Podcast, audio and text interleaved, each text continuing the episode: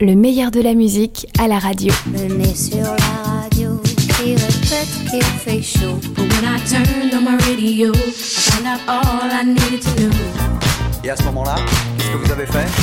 Je crois que j'ai remis la radio.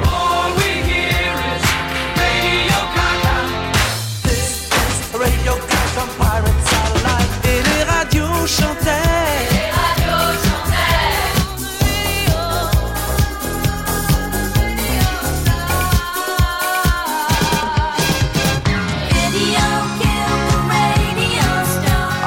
Turn on the radio. Même si tu allumes la radio, ce sera jamais. Jamais. Hors de programme. Les fous de radio, ceux qui écoutent au lieu d'entendre, ceux qui tous les dimanches écoutent J'ai 10 ans, se souviendront de lui comme un grand de la radio. Il a été l'un des premiers animateurs d'Europe 2, le dimanche, à cette même heure. Auparavant, à RTL, il avait réinventé le week-end et donné vie à un personnage imaginaire, W. Mais la vie est une salope et Bernard Chu nous a quittés. Alors, salut Bernard. J'ai 10 ans, ou la saca des radios libres, Frédéric Hubert. Suis-je réactionnaire Suis-je réactionnaire Je le crois d'une certaine façon, mais, mais il faut être réactionnaire dans une certaine mesure. Si on ne réagit pas, si on ne se défend pas, si votre organisme n'était pas réactionnaire contre toutes les agressions.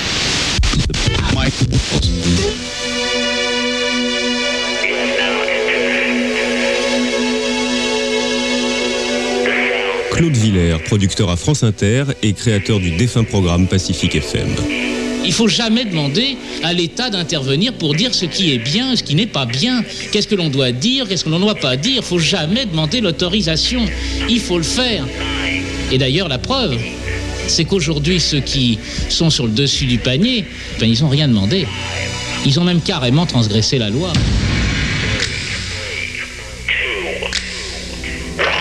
Ah yeah.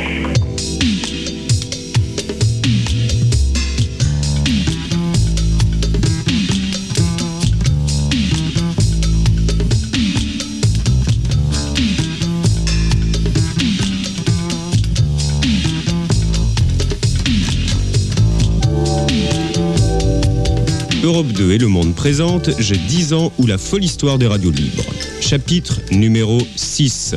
Je ne suis pas un numéro, je suis une radio libre ou la rébellion permanente.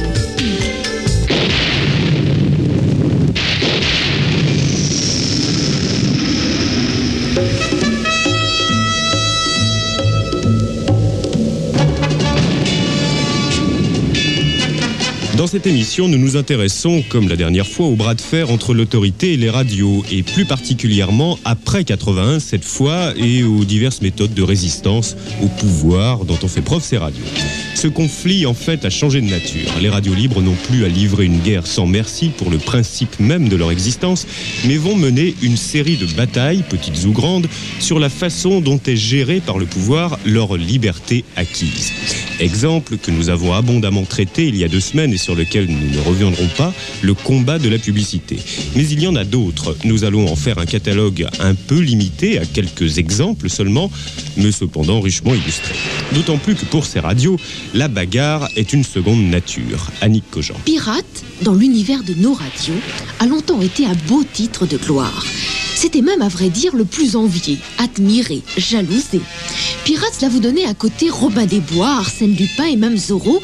C'était la chevalerie, car la cause était juste, et la flibusterie, car les moyens l'étaient moins. Cela vous gratifiait illico d'une réputation de rebelle permanent, et cela vous conférait vis-à-vis des autres radios une légitimité sans équivalent. Il n'est donc pas étonnant que, quelles que soient les époques et l'état de la législation les concernant, les radios libres aient les vertus du hors-la-loi. C'était inscrit dans leur histoire, dans leur culture, j'allais dire dans leur gène. L'idée que la liberté se conquiert envers et contre tout et que tous les moyens de pression sont bons pour imposer ses droits. C'est en bravant TDF, la police et Giscard que les premiers pirates avaient fait se craquer le monopole Parfait. Eh bien, c'est en continuant la lutte contre une législation stupide et contre les autorités chargées de l'appliquer que les nouvelles radios se tailleraient une place. Alors elles s'en sont données à cœur joie, passant rapidement de la résistance à la contre-attaque. Des grenades sont parties tous azimuts qui avaient pour nom pétition, délation, diffamation, séquestration, manifestation, chantage au suicide même grève de la faim. Que l'ennemi s'appelle Filiou, Holo, la haute autorité, la CNCL ou le CSA, on n'est pas désarmé tant qu'on a un micro.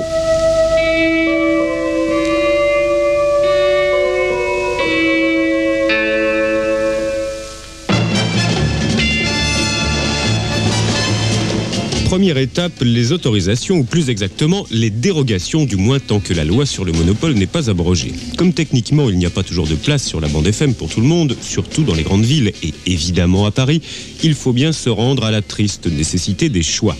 Une commission d'attribution des fréquences est constituée à grand renfort d'acteurs radio comme l'avocat Jean-Louis Bessis ou de représentants de divers intérêts comme celui de la presse locale, Roger Bouzinac on en passe. Le tout sous la présidence d'un haut fonctionnaire de 61 ans, André Holo. Évidemment, il n'y a pas de place pour tout le monde. Naturellement, lorsqu'une première liste, purement consultative, est publiée, certaines radios qui s'étaient endormies nobles pirates se réveillent brutalement laissées pour compte, tout au moins dans un premier temps.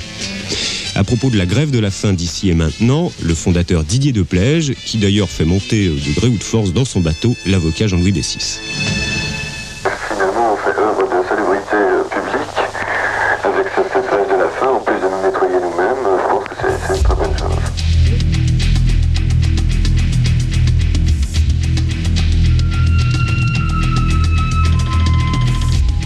La commission Holo avait préparé le terrain, avait décidé qu'il y aurait un certain nombre de, candidats euh, possibles et, pas d'autres. Et, les pionniers, alors qu'est-ce qu'on en fait? Les pionniers, ben non, euh, ils n'ont plus euh, droit à la parole, tant pis pour eux. Donc on a démarré une grève de la faim chez l'avocat le plus réputé dans le milieu des radios à l'époque, B6, boulevard Saint-Germain. On a débarqué chez lui, on lui a dit Jean-Louis, ben voilà, on, vient chez toi, mais on, va y rester. Sur le canapé, peu importe, mais on commence une grève de la faim et ça nous semble être le meilleur endroit pour le faire. Il a ri assez jaune. Et puis, euh, au bout d'une demi-heure, il avait compris que c'était sérieux. Euh, ou alors, il, convoquait des flics pour nous faire dégager, ou euh, il nous ouvrait la porte de son salon, et on s'est installé dans son salon. Ça a duré dix jours. Ils me mettent devant le fait accompli. Ils m'indiquent qu'il est inutile que je proteste. Ils s'installeront chez moi, en tant qu'ayant été leur avocat d'une part, en tant que étant leur représentant au sein de la commission d'attribution des fréquences, euh, que c'est chez moi à ce titre-là, à ces deux titres, c'est chez moi qu'ils s'installeront aussi longtemps qu'il le faudra, euh, en vue de faire revenir les pouvoirs publics, et particulièrement la commission dont je faisais partie, sur euh, la décision prise à leur encontre. Georges Filiou, après avoir envoyé deux émissaires en avant-garde pour, pour voir dans quel état on était, de, si notre grève était sérieuse, si, on était un peu délabré ou pas trop, enfin après dix jours on risque rien, euh, Filiou nous a euh, reçus et nous a dit je vais vous arranger ça parce que effectivement la situation qui vous est faite est, difficile. Euh, croyez-moi, ce sera arrangé dans quelques mois, mais il ne voulait pas non plus donner l'impression de céder sous cette pression. N'empêche qu'il a tenu parole et, l'injustice a été évitée, mais il a fallu se battre pour ça. Donc on a, fait partie à nouveau de la liste. Euh, alors qu'on était, euh, on avait été balayé parce que euh, on n'avait pas les, appuis qu'il faut ou les appuis politiques ou financiers. on a quand même fait reconnaître à force de, 9 jours, 10 jours de grève de la faim, on a fait reconnaître notre, notre antériorité, notre, notre rôle historique.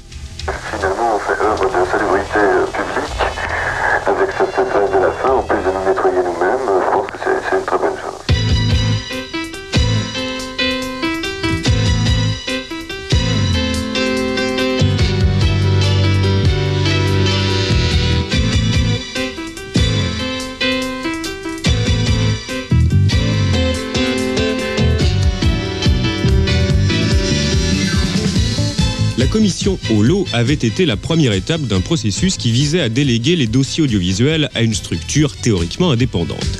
C'est mine de rien une révolution importante dans notre beau pays où il n'y a pas si longtemps, le ministre de l'Information avait sur son bureau une batterie de sonnettes qui lui permettait de convoquer, façon domestique, les différents patrons du service public radio-télé.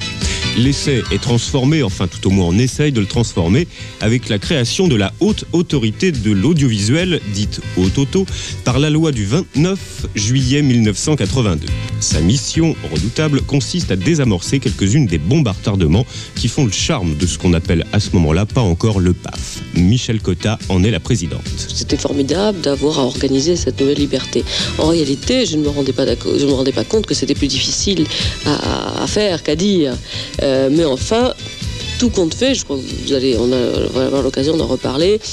Tout compte fait, j'ai trouvé que c'était, euh, je crois, la partie la plus importante et la plus nécessaire de la haute autorité. Michel Cotta a plusieurs qualités.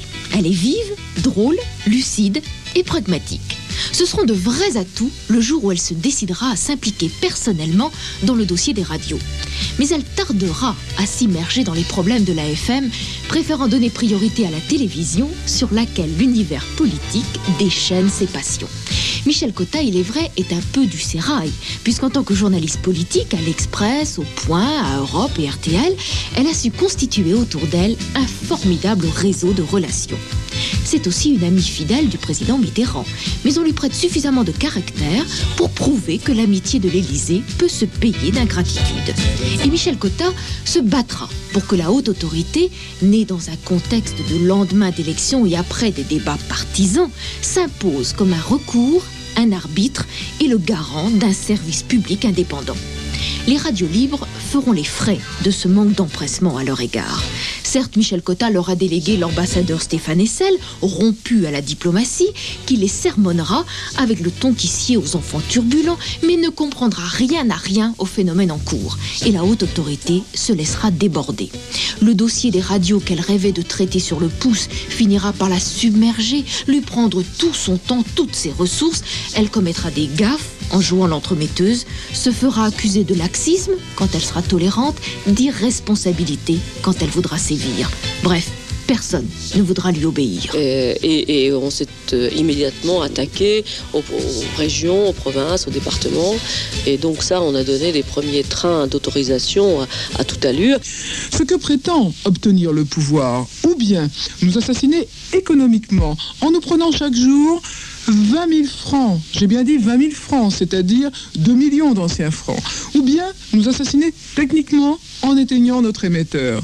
Car vous savez tous qu'avec 500 watts, nous ne serions même pas entendus dans l'ensemble du 15e arrondissement. Fini les promesses de M. Filiou. Fini le temps des promesses de Mme Cotta. Les intentions du pouvoir sont claires. Il nous le dit. La bourse ou le silence. Chers amis, par respect pour la justice, je n'ajouterai aucun commentaire avant l'audience de lundi 4 mars 18h. Mais dans tous les cas, sachez-le, Radio Solidarité ne se taira pas, Radio Solidarité ne se taira jamais.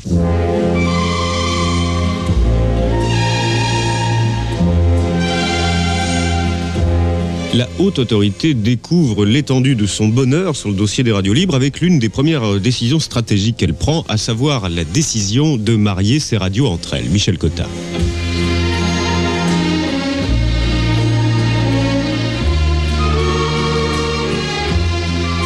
Donc 100, 160 demandes pour euh, 14, puis 20, puis 22 fréquences. Pendant qu'on luttait pour euh, conquérir des fréquences supplémentaires, pour dégager des fréquences supplémentaires, on trouvait qu'il était tout à fait euh, euh, jouable, et d'ailleurs ça a été tout à fait jouable, euh, de faire des mariages. Euh, des mariages, alors c'est en- évidemment entre guillemets, donc on avait des partages d'antennes. Bon, c'était tout à fait logique. On pouvait très bien penser que telle euh, radio pouvait avoir trois heures d'antenne. D'ailleurs, c'est ce qu'on fait, mettons, sur les télévisions. Euh, euh, bon, il arrive tout à fait qu'on ait un seul canal dont on loue l'antenne par tranche. Donc c'était, euh, au fond, on aurait dû peut-être allouer, prendre la direction du conseil d'administration de chacune des radios et allouer des heures de tranche. Le problème n'était pas là. Ils avaient tout à fait de quoi. C'était satisfaisant ce qu'ils avaient comme heure de fréquence. Le problème, c'est que chacun voulait être leader. Alors évidemment, ça a fait des bagarres dans certaines radios, mais beaucoup se sont très bien entendus. Beaucoup ont fusionné, mais comme d'habitude, les peuples heureux n'ont pas d'histoire, les radios heureuses n'ont pas fait d'histoire. On n'entendait parler que de mariage qui n'aille pas.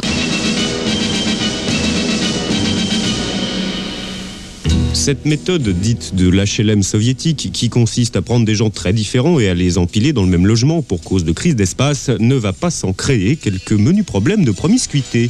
Exemple parmi d'autres où l'on voit Pierre Bélanger, patron de la Voix du Lézard, plastiquer le système de rangement prévu par Madame la Présidente. Michel Cotta euh, a commis euh, euh, des erreurs par rapport aux, gens qu'elle avait en face d'elle. Ça veut dire qu'elle a cru qu'elle avait en, fa- en fa- en face d'elle une bande de zozos euh, avec lequel il fallait faire n'importe quoi.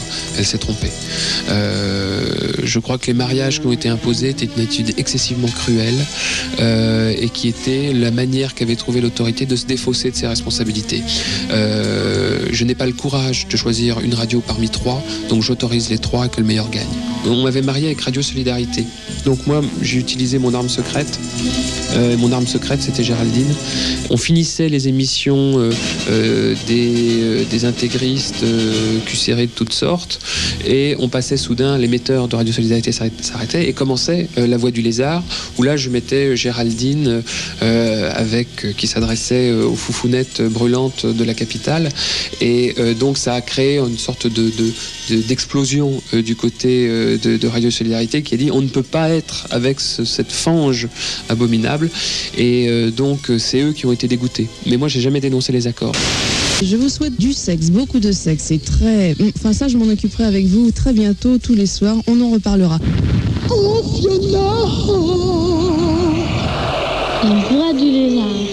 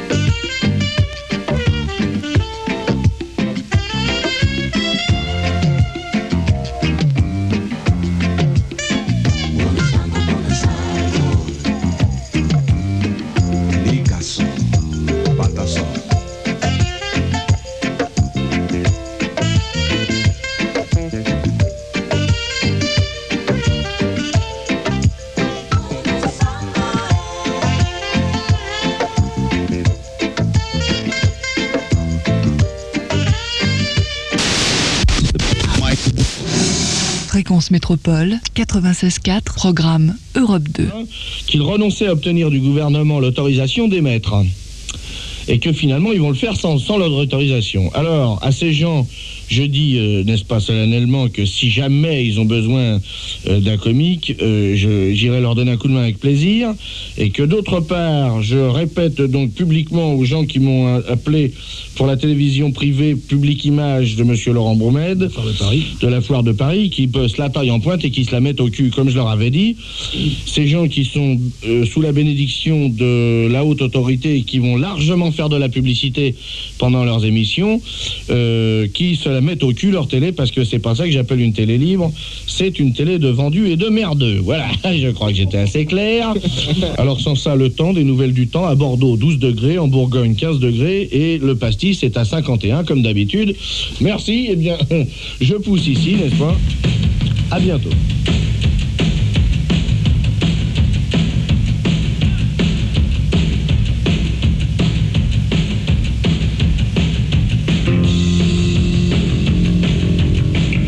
Lui, il se magne à chanter, sans ça, je le vire. hein.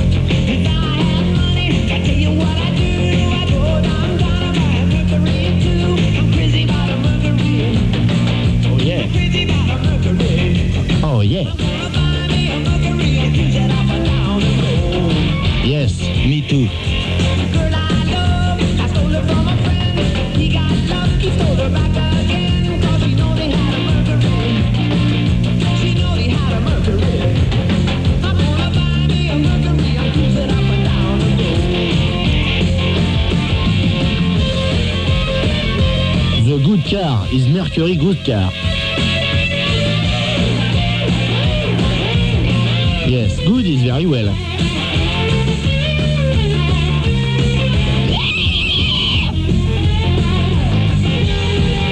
Le port arrive aux frontières avec son moteur.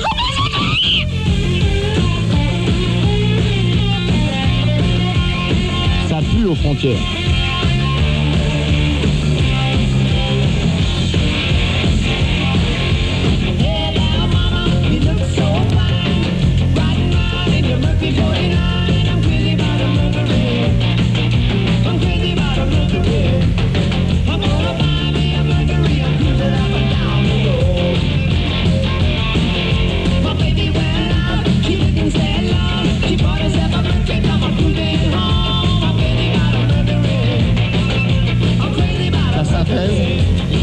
Synthèse de l'actualité, vous êtes prêts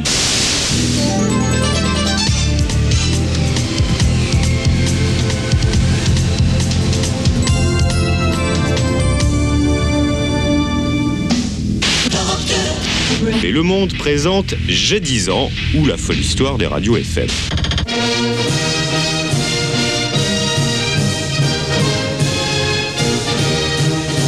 Puisqu'on en est venu à parler de Radio Solidarité, arrêtons-nous un instant sur le cas de sa fondatrice, dont le nom de guerre est Bernadette d'Angevilliers.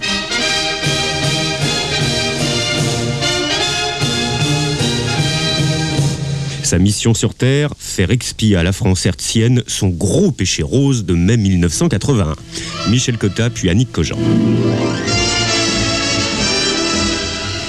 Alors Bernadette, ça c'était autre chose. Bernadette dans c'était quelqu'un qui avait participé au personnel, qui avait été dans le personnel de Radio France avant, et qui était une personnalité d'extrême droite, euh, très euh, extrême droite, très musclée, et qui était elle-même une espèce de quoi. Ça arrive d'avoir des imprécatrices.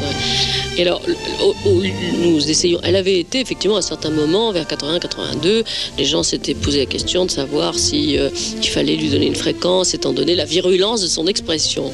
Et puis c'est moi qui avais euh, lutté avec toute la haute autorité. Nous avions dit non, il n'y a pas d'obstacle de fond à une radio privée. Nous, nous choisissons la forme, mais nous ne pouvons pas intervenir sur le fond, sur ce qu'il dit, sur le contenu de l'information distillée. C'est la liberté de la presse. Euh, donc, euh, nous sommes bien obligés de donner une autorisation parce que sinon, il n'y a pas d'émission. C'est une liberté soumise à autorisation, mais pas sur le contenu. Par conséquent, Bernadette d'Angevilliers sera traitée comme radio libertaire ou comme d'autres radios. Il n'y a pas de raison. Mais ça, ça ne lui suffisait pas. D'ailleurs, elle ne suffisait, elle ne pensait pas qu'on disait ça. Alors, elle nous a attaqué d'une manière de sur la politique, naturellement.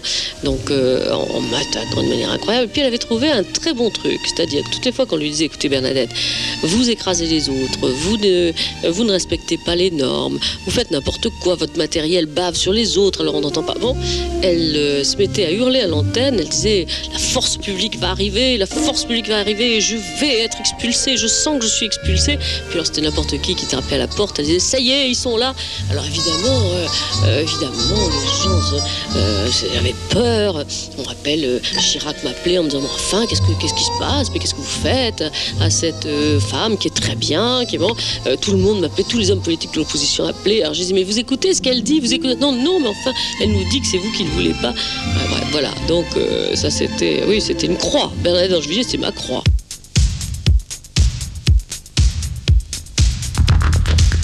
Le 10 mai 1981 avait été pour Bernadette d'Angevilliers un véritable traumatisme.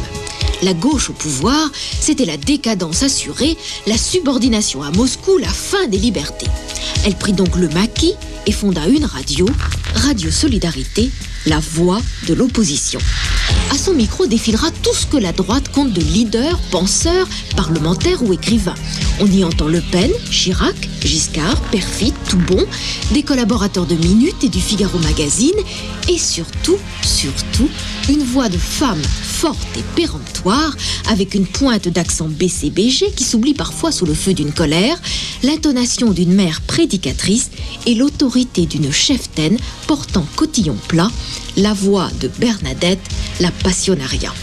Elle mène ses troupes à la baguette, ses éditos au bazooka, cite souvent Léna, dont elle se dit issue, évoque sa noble ascendance et son père général, qui lui valent le respect d'une poignée de sénateurs.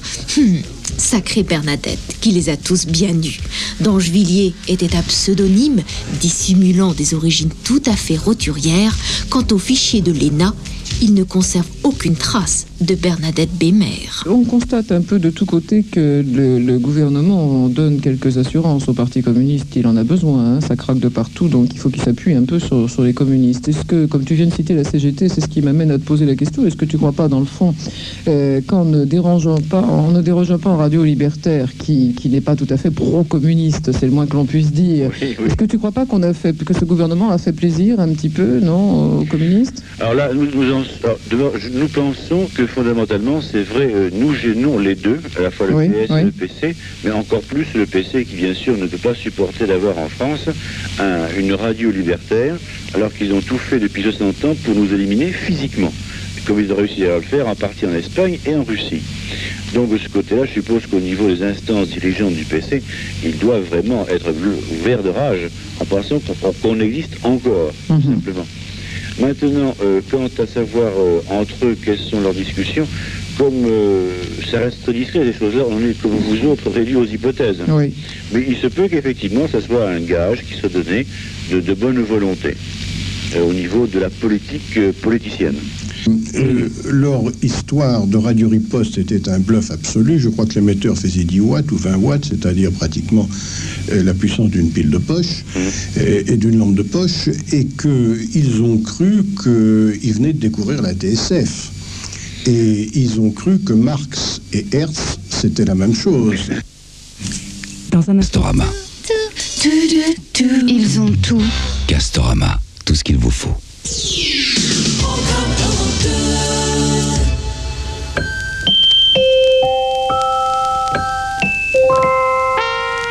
Jour, euh, Jean-Paul Baudecroux nous a convoqués, nous a dit voilà, on a un problème, euh, on veut, on, on marche trop bien. Donc on veut nous couper les, ponts, si j'ose dire. Alors il faut faire quelque chose, il faut appeler nos auditeurs à manifester. Moi je vous le dis sincèrement, je dis non, non, c'est pas possible, faut pas manifester, c'est là on va se faire bouffer, c'est pas possible. Et Baudecroux a dit si, si, si, il faut organiser quelque chose de, très grand, et puis euh, si vraiment il y a du monde, euh, ils vont voir quand même qu'on est d'intérêt euh, public, quoi. Alors je me souviens très bien les, messages sur l'antenne avec ces, messages qui passaient euh, pour sauver énergie, venez samedi, patati, patata, patata.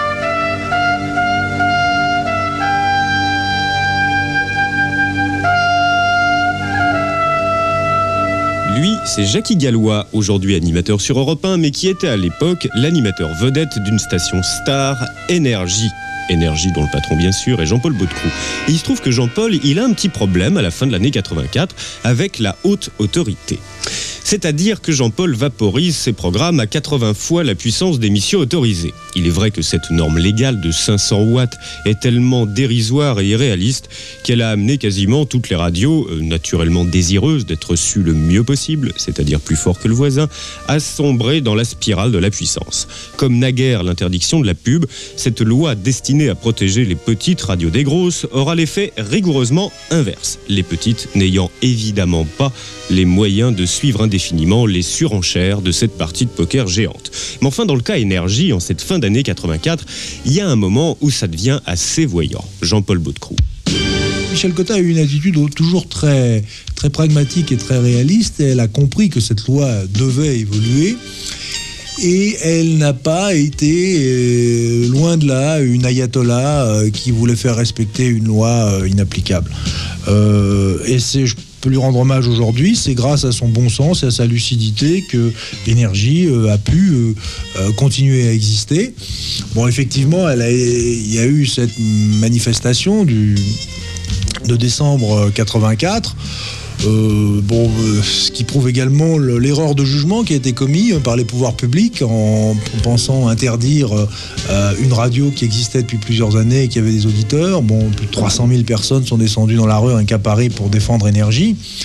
Ce que je constate, c'est que nos autorités n'ont toujours pas compris qu'on ne peut pas rayer impunément une entreprise de communication de la carte comme ça, qu'elle fait partie du paysage, une entreprise qui existe depuis des années, qui a des auditeurs, et on vient de le voir avec Téléfreedom euh, à La Réunion, ça a provoqué des morts, ça a provoqué des, émeutes, et tout ça aurait pu être évité si simplement on respectait davantage le choix des auditeurs. Ce fut la plus jolie des manifs et une belle trahison à l'égard du pouvoir qui avait in extremis épargné à Énergie la saisie. La radio était sauvée par la grâce du président. La manif n'avait donc pas d'objet. Mais pourquoi se priver d'un coup de pub à bon prix et d'une petite vengeance à l'encontre des autorités? Le rapport de force, se disait Baudecroux, penchait maintenant en faveur d'énergie. Il était plus que temps d'en faire la démonstration dans la rue. Un mot d'ordre avait donc été lancé à l'antenne, tous ensemble samedi à 13h devant l'hôtel de ville pour que vive énergie. L'agence de publicité avait travaillé les slogans Tous pour la musique, Énergie continue de chanter, Énergie ne se laissera pas bouffer. Taxi et lycéens s'étaient chargés des tracts et les maisons de disques mobilisaient leurs vedettes. Le samedi 8 décembre 84, tout était donc en place. Et les kids sont au rendez-vous. Il en arrive de partout. Par horde entière. Ils ont 15 ans, 17 à tout casser, une bouille ronde, des fringues de vieux, des chansons plein la tête. On dirait une troupe de fantassins ou une nuée d'oiseaux. Le ciel est lumineux, c'est leur première manif. Ils quittent l'hôtel de ville, destination Bastille. Combien sont-ils au juste? 30 000 comme l'estime la police ou 200 000 comme le déclare Baudecroux? Au moins un million, dit un jeune garçon. Le convoi fait un kilomètre et les vedettes sont à l'avant. Jean-Luc Lahaye, Mylène Farmer, Jeanne Masse. Et puis, hissée sur une camionnette, fourrure blanche et crinière au vent, Dalida, la marraine d'énergie qui fait le V de la victoire. Personne ne doute de la justesse de la cause, énergie doit vivre, même en écrasant les autres. Et quand la foule se dispersera après avoir noirci la place de la Bastille, Baudecroux, euphorique, prendra la mesure de sa victoire. Il était intouché, le voici intouchable. Un délégué de classe propose de faire des comités de soutien dans leurs écoles. N'hésitez pas, faites-le. Dans quelques minutes, ça sera certainement la fin pour nous. On va quand même continuer en musique, puisque sur la plus belle des radios, il est 21h maintenant.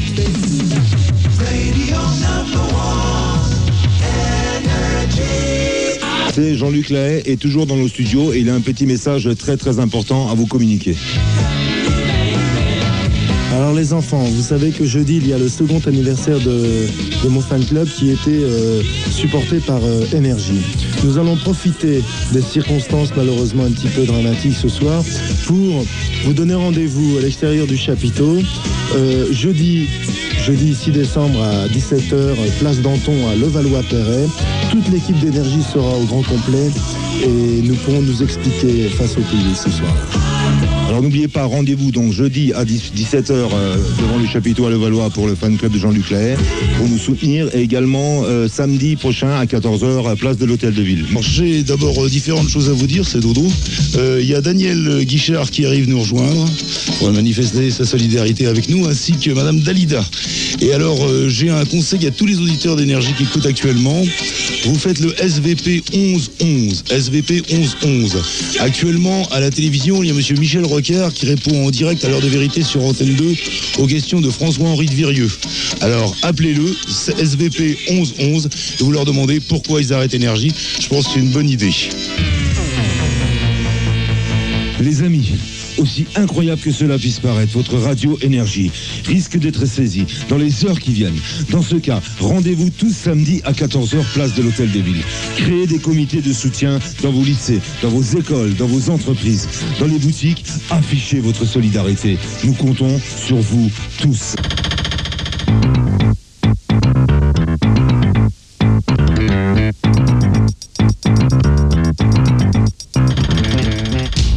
C'est que dans la coulisse, Jean-Paul ne s'est pas contenté d'appeler ses auditeurs à la manif. Il agite aussi d'autres ficelles qui se révéleront efficaces. C'est Dalida, qui est une amie depuis le départ de la station, euh, à qui nous avons euh, téléphoné pour lui dire voilà ce que nous apprenons. On vient d'apprendre qu'on allait être saisi. Elle a dit c'est pas possible. Euh, il se trouve qu'elle connaissait la femme de Jacques Attali, donc c'est du président de la République. Elle l'appelle, dit c'est pas possible, ils vont pas saisir énergie. Ça se passait au moment du sommet de l'Irlande. Le président de la République était à Dublin avec euh, Jacques Attali, ils sont en réunion au sommet européen. Euh, sa femme appelle donc euh, Jacques Attali, lui dit voilà ce qui se passe, on va saisir énergie. Jacques Attali, d'après ce qu'on nous a dit, hein, dérange euh, le président, euh, lui dit voilà, il euh, le président de la République aurait dit euh, quelle connerie, faites arrêter ça tout de suite. Ce qui est exact, sans vouloir mêler mes affaires privées avec tout ça, mais ce qui est exact, c'est que j'étais au sommet de Luxembourg avec le président, quand Max a cherché à me joindre, et m'a joint par un intermédiaire, pour me, me dire qu'il y avait cette menace, et que cette opération allait se passer. J'en ai parlé au président immédiatement. C'était donc dans la soirée, euh, au moment où l'opération allait se déclencher. Et euh, j'ai pas eu beaucoup à plaider. hein. La décision du président été très nette. J'ai ensuite passé un coup de téléphone pour arrêter cette histoire. Voilà, c'est vrai, cette histoire a eu lieu. Résultat des courses, la manif n'a plus lieu d'être, mais elle a lieu quand même. Non seulement Jean-Paul a réussi à faire descendre les jeunes gens dans la rue pour soutenir son entreprise, mais il a fait preuve en plus d'une ingratitude instantanée envers ce pouvoir qui venait pourtant de lui sauver la mise. Très fort. Réaction de Jacques Attali devant l'acrobatie. Oui, mais en même temps, euh, elle a eu lieu et euh, elle était vidée de son contenu. Elle, était- elle était devenue une fête. Euh, C'était une fête. D'ailleurs, tous les organisateurs, tous les slogans, tous les gens, dès ce, matin-là, ont passé leur temps à dire que grâce au président, euh, Énergie n'était pas sa- saisie. C'était pas Énergie. Énergie, c'est pas, je connais pas les gens d'énergie. Je veux pas m'en mêler. Je sais pas si, si c'est pas une meilleure radio qu'une autre, mais c'était le symbole de, la police face aux, radios. Et euh, c'était une fête des radios, pas d'énergie. D'ailleurs, très habilement, les gens d'énergie avaient euh, présenté leur cause, comme toujours. Les, les forts utilisent les faibles comme justification de leur puissance. Et je me souviens très bien de la manifestation. J'étais pas présent, hein, mais j'étais sur l'antenne. J'étais sur l'antenne parce que c'est moi qui dirigeais un petit peu les troupes. Il paraît que c'était fabuleux parce qu'à chaque fois que je passais des jingles, toute la foule euh, reprenait, euh, reprenait les jingles en chœur. Et nous émettions de la tour NASA. Parce qu'on faisait une opération publicitaire, je me souviens ce samedi-là. Et euh, donc de la tour NASA, il y avait des téléphones, on me disait ça va, ça se passe bien, il faut que tu dises aux gens qui sont encore à la Bastille de revenir. Donc j'étais là en train d'a- d'argumenter sur l'antenne tout en faisant un programme musical. hein. Et tout le monde me disait c'est fabuleux Jackie, c'est extraordinaire, c'est dommage que, que tu que ne sois pas là. Et moi je disais Eh, je vais louper le truc, c'est pas possible. Conflit radio parisienne, haute autorité, suspension prononcée dans le journal officiel d'aujourd'hui. 95.2 attaque la haute autorité de l'audiovisuel en Conseil d'État. Si tu... aux automobilistes de bien vouloir éviter en début d'après-midi les quartiers de Châtelet et de l'hôtel de ville, en plus de la Bastille. Nous nous excusons par avance des perturbations que nous causerons à la circulation. Nous demandons à nos auditeurs de venir en métro par ces stations Châtelet, Les Halles, Pont-Neuf et Louvre. Venez accompagné d'un transistor, venez très nombreux, car plus vous serez et mieux ça sera pour énergie, croyez-moi. Attention également, nous demandons à tous nos amis artistes ou à leurs représentants de bien vouloir nous joindre dès maintenant afin que nous leur fixions un point de rendez-vous précis pour demain. Merci beaucoup les amis.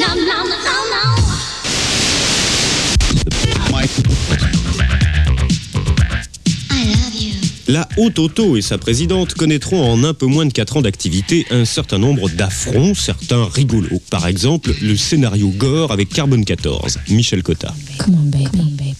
je, je, je- je comprends pas le phénomène Carbone 14 parce que c'est une radio qui existait avant que nous ayons été nommés.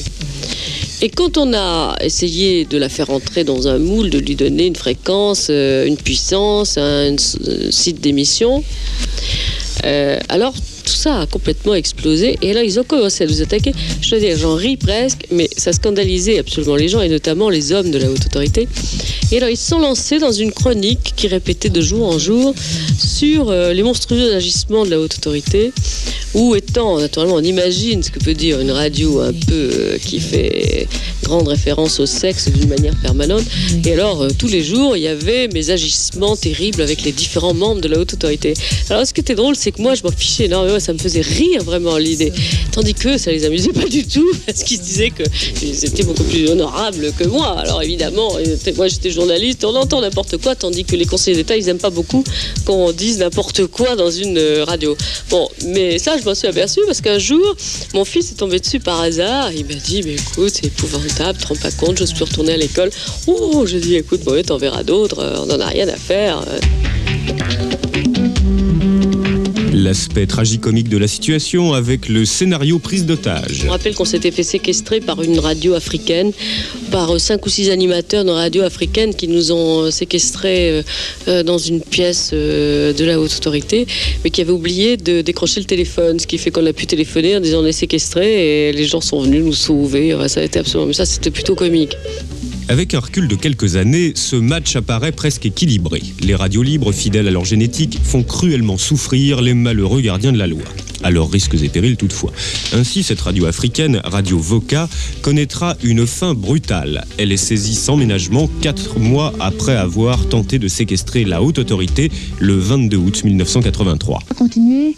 Et justement, assis tout ça qui, qui jeudi là, et ben, nous, nous doit être euh, poser nous effectivement nous, nous vécu des, événements qui, assez, qui étaient assez tendus, puisque euh, déjà depuis un bon moment nous étions tendus, nous t'es attendu nous à en répression d'un moment à l'autre, et nous t'es quimbé par rapport à ça, nous t'es très calme, nous tenions en position très déterminée. Et à présent, eh bien, situation là, euh, tenions un décattement très particulier. Et la position là, nous prend de il changeait en gens, mais il faut pas nous oublier cause là. Et par rapport à ça, eh bien, déjà, faut pas nous démobiliser nous.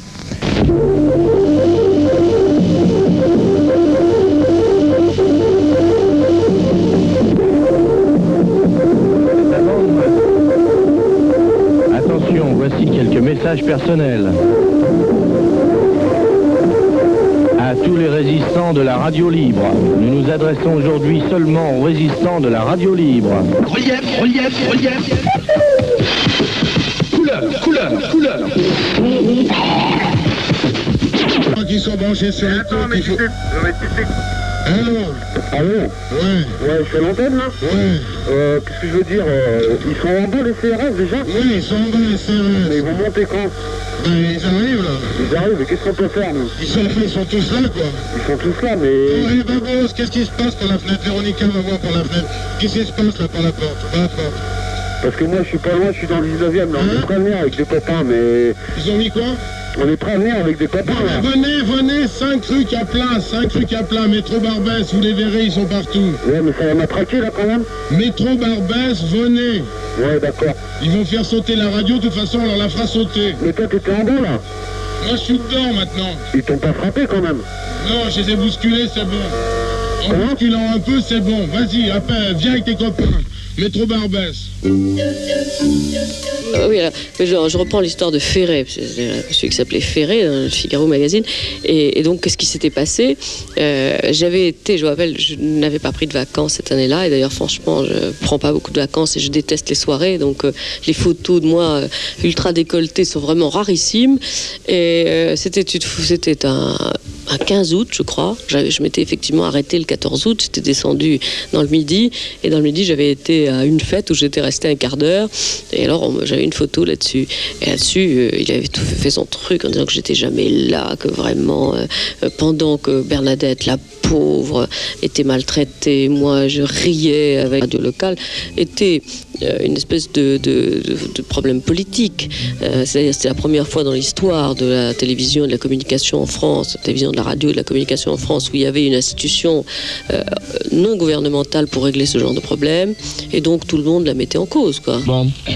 Alors, les, les grandes entreprises de travaux publics françaises, les grandes entreprises de travaux publics françaises, c'est-à-dire les gens qui avant avaient, c'est une entreprise privée, ça, les grandes entreprises de travaux Ah oui, c'est tous des privés. Ces entreprises privées qui, si vous voulez, étaient plus ou moins copains avant avec euh, les gens du gouvernement. Tu peux les autoroutes, on se débrouille. Plutôt plus que moins, oui, oui. euh, du genre, euh, je vous rachète la concession et je fais payer les autoroutes à mon compte. Oui, puis moi je m'occupe des impôts après, on récupère. Oui. Et tiens, dis donc, les socialistes, ils n'ont pas euh, interdit que les sociétés privées fassent payer les autoroutes. Ça, Ah ça- si, ils ont dit on va le faire, mais on attend toujours. Ils l'ont pas fait. Non, ils l'ont pas encore Ils fait. n'ont pas le temps. Ça doit être ça. C'est comme les télévisions et les radios privées autorisées avec de la publicité, ils n'ont pas le temps. Alors ils ont donné ça à n'importe qui. En attendant, ils se sont dit bon, on va le donner. euh, Qui c'est qui fait rien? Bon, Filiou, donnez-la à vous là-bas, avec les lunettes. Qui s'il vous plaît là Vous allez vous occuper de l'audiovisuel. Oh non, monsieur, parce que c'est un truc à se faire passer pour un con. Venez là, vous allez le faire. Oh, qu'est-ce qui nous fait chier celui-là alors depuis des années alors figurez-vous qu'il y a une grande campagne de publicité de la part des entreprises françaises de travaux publics. On pourrait croire que c'est une entreprise publique, mais c'est donc des entreprises privées, qui trouvent qu'on leur donne pas assez de travail François, un journal qui appartient, je crois, à M. Hersan, lequel est RPR, il faut le rappeler. Et c'est, je crois, une campagne de publicité qui a été interdite d'autre part sur les radios et sur la télévision. Sur la radio et la télévision. Les périphériques ont refusé de passer cette Et campagne. la télé aussi, parce qu'elle Et est irrespectueuse. Irrespectueuse et agressive. Nous, on accepte. Enfin, je veux dire, s'ils voulaient, on pourrait. Voilà, envoyez-nous l'argent, nous on se démerdera par des moyens détournés pour vous faire votre campagne. Bon, on va vous mettre un dernier disque, hein, je crois qu'après ça sera tout, parce que c'est celui-là, c'est le 1, c'est le 1, c'est le 1, c'est celui-là. On va vous le mettre en dernier, parce qu'après ça, il va falloir qu'on commence à, com- à parler de s'en aller pour... euh, parce que... Et puis après ça, il va y avoir encore les informations avec la synthèse.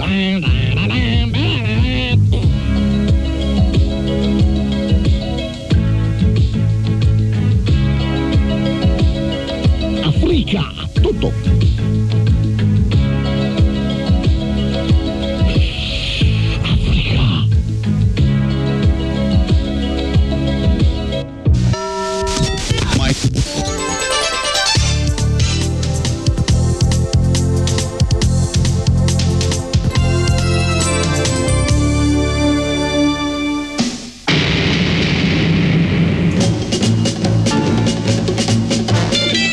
Avec l'alternance de 1986 et la cohabitation qui va avec, la haute autorité de l'audiovisuel cède la place à la Commission nationale de la communication et des libertés, dite CNCL.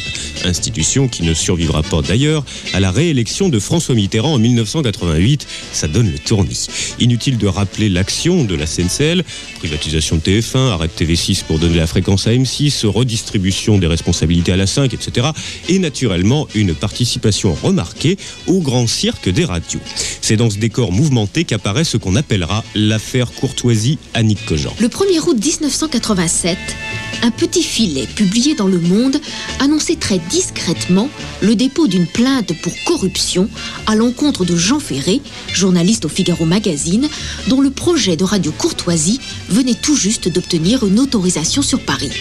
L'initiative de la plainte revenait à l'Arsène FM, qui émettait sans histoire depuis 1982 et que la CNCL venait de rayer d'un trait de plume. C'était bien la première fois que le mot corruption apparaissait dans le dossier des radios. L'accusation était grave, mais n'aurait valu à son auteur qu'un sourire méprisant si le juge commis sur l'affaire ne s'était attelé avec une formidable obstination à en vérifier les fondements. Il s'appelait Claude Grelier et devint malgré lui le fossoyeur de la CNCL. Car le petit juge mena d'arrache-pied son enquête, demandant à entendre le personnel de la CNCL, perquisitionnant au siège de plusieurs radios et même de l'institution, jusqu'à aboutir chez Michel Droit, réputé proche de Jean Ferret, qui l'inculpa de forfaiture. Cela fit l'effet d'une bombe, et le juge fut aussitôt dessaisi du dossier.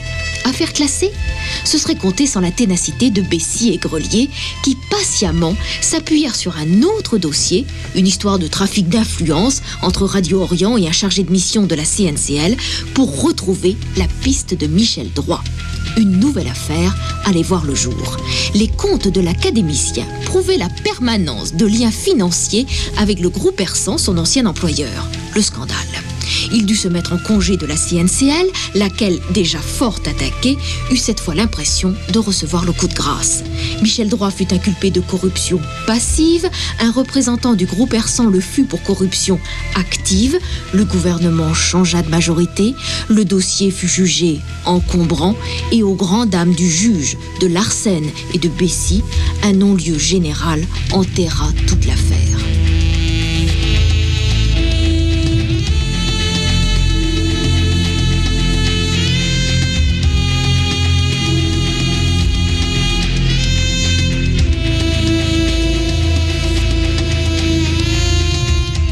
Sale affaire pour Michel Droit, lequel traverse d'ailleurs à ce moment-là une période de schkoumoun noire. Inculpations diverses, accident de chasse en Afrique, son avocat qui a un malaise pendant une audience et lui-même qui se casse un bras sur un parquet d'hôpital glissant en allant précisément rendre visite au dit avocat. En plein boom, il s'exprime dans l'émission Les Bains de minuit de Thierry Ardisson. Et comme le monde est petit, c'est une émission diffusée par la 5 que la CNCL avait réattribuée au groupe Ersan, mais ça n'a sûrement rien à voir. Alors Michel Droit, on va parler de trois choses. D'abord euh, l'affaire euh, qui fait en ce moment euh, la une des journaux, faut bien le dire. Ensuite votre image de marque et puis votre dernier bouquin qui s'appelle Le Fils unique et, qui paraît chez Plomb.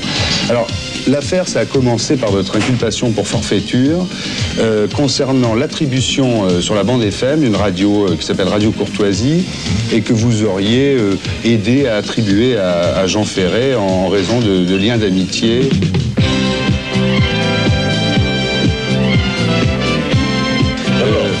Jamais eu aucun lien d'amitié avec Jean Ferret. Je vous assure, vraiment, vraiment, vraiment aucun. Bon. Ensuite, il est évident que euh, je ne pouvais pas tout seul lui attribuer une fréquence. Nous sommes 13 à la CNCL, il fallait au moins 8 voix. La majorité était la majorité la plus. Enfin, oui, la majorité était à 8. Donc, bah, on a dit ce qu'on a voulu dire. Euh, Peut-être euh, y a-t-il eu des vantardises, de- des ragots. Oui, c'est ce que disait Jean Daniel dans le Nouvel Observateur. Il des- disait que Jean Ferret s'était peut-être vanté dans un, Oui, il dans a un eu- dîner en disant Moi j'aurai cette radio parce que. Michel je va m'aider. Je ne sais pas exactement ce qui s'est passé car je n'ai pas vu évidemment Jean Ferret depuis que été inculpé.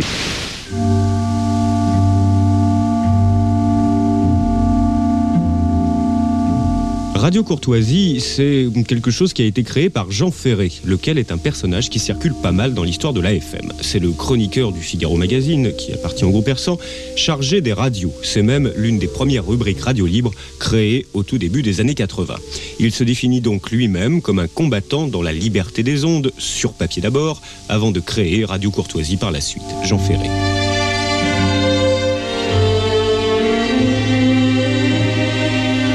Rendais compte euh, des émissions que j'entendais et surtout euh, je donnais des arguments pour qu'on libérât la bande FM et qu'on autorisa euh, quiconque voulait émettre et se soumettre à des lois normales comme les automobilistes doivent se soumettre au code de la route, quiconque voulait honnêtement respecter les lois devait pouvoir émettre.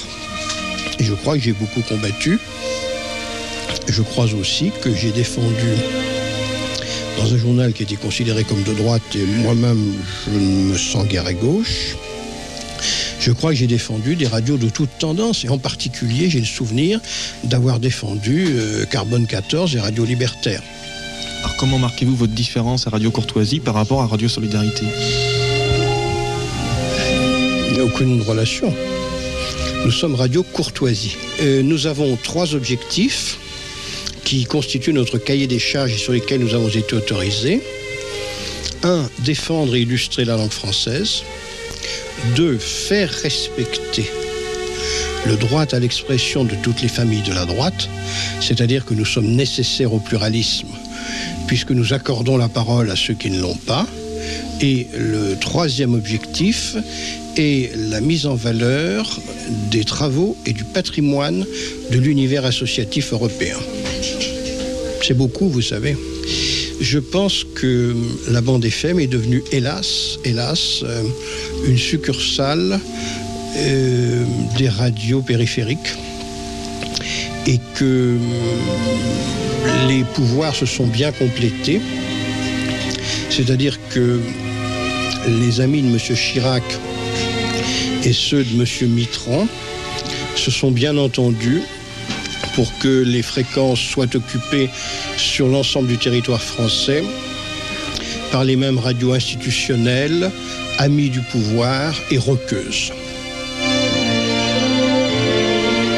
Cette affaire Radio Courtoisie nous permet donc de retrouver un personnage qui hante lui aussi les radios libres depuis plus longtemps encore, c'est-à-dire depuis le milieu des années 70, l'avocat Jean-Louis Bessy, qui perdra beaucoup de plumes dans l'opération.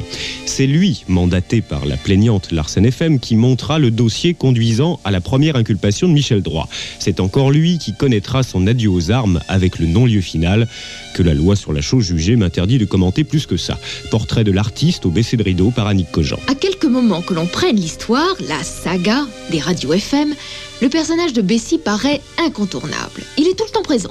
Quand le combat est ingrat, clandestin, époque le Phébur, Radio Verte, revue Interférence, qu'il alimente déjà de sa prose cinglante de juriste brillant, mais aussi quand la lutte est publique et qu'il lui faut défendre dans tous les tribunaux de France des radios insolvables, rebelles à la législation, plaider au sein des commissions Holo et Galabert pour les radios oubliées par les fédérations, convaincre ses amis socialistes qu'il faut revoir la loi, attaquer enfin, dans un duel extravagant, l'académicien fétiche de la CNCL et du groupe Persan. Bessie n'a peur de rien, surtout pas du travail, et ne se laisse guider que par l'amitié sacrée et par la passion, quitte à payer très cher. Il ignore les demi-mesures, trois mois de travail de forçat lui ont valu à l'automne dernier de décrocher, avec félicitations, un doctorat d'État concernant les radios. Il roule en Porsche, mais sans frimer. Toujours en retard, toujours pressé, il boit du lait, poursuit volontiers une discussion jusqu'à l'aube et oublie fréquemment de dormir. Imaginez-vous pour autant un personnage austère? Quelle erreur Cet avocat poids plume est à mourir de rire. Sa rigueur de juriste n'a d'égal que sa verve et son humour torride. Et puis le saviez-vous Ce petit homme si vif, qui est né à Tunis et adore Bouchna, troquerait volontiers les projecteurs des prétoires pour ceux du music hall. Il a une voix de velours et Radio Mon Amour, et Radio Mon Amour, son premier 45 tours enregistré sur ses simples initiales, JLB, signait en 82 l'aveu de sa passion. Radio mon amour, radio mon amour. Vous les avez aimés ces radios? Passionnément. Toutes. Toutes, même celles que je classais dans. Certaines de celles que je classais dans les opposantes systématiques et manichéennes. Oui, toutes naturellement, comme euh, partie prenante d'un mouvement qui avait occupé la quasi-totalité de ma vie d'adulte. Si c'était à refaire J'essaierai d'être euh, moins naïf, moins candide, euh, plus de mieux mesurer les, risques qu'on encourt. Je crois que les menaces de mort, je, vous me donnez l'occasion de le dire, euh, les propos monstrueusement antisémites assortis de menaces de mort sur moi, sur la personne de ma fille Lola ou de sa mère, et j'en passe, de mes propres parents qui sont très âgés. Pardon, mais je fais là une tribune personnelle. Et il serait souhaitable peut-être que euh, certaines personnalités détenant plus de pouvoir que moi interviennent pour que ces, euh, ces effets pervers d'action dont j'ai mal mesuré les conséquences, ces effets pervers prennent fin. N'attendez pas une mise en demeure du CSA pour suivre dès dimanche prochain à 22h30 la suite de notre grande série J'ai 10 ans ou la folle histoire des radios FM. Méthode de psychiatrie par l'absurde, signé Europe 2 et le quotidien Le Monde. Médecin-chef Annick Cogent. Préposé au divan des interrogatoires Nathalie Leruche. Responsable de la pharmacie des archives Joël Girard. Assistant aux électrochocs techniques Xavier Joly. Schizophrénie, présentation et réalisation Frédéric Hubert.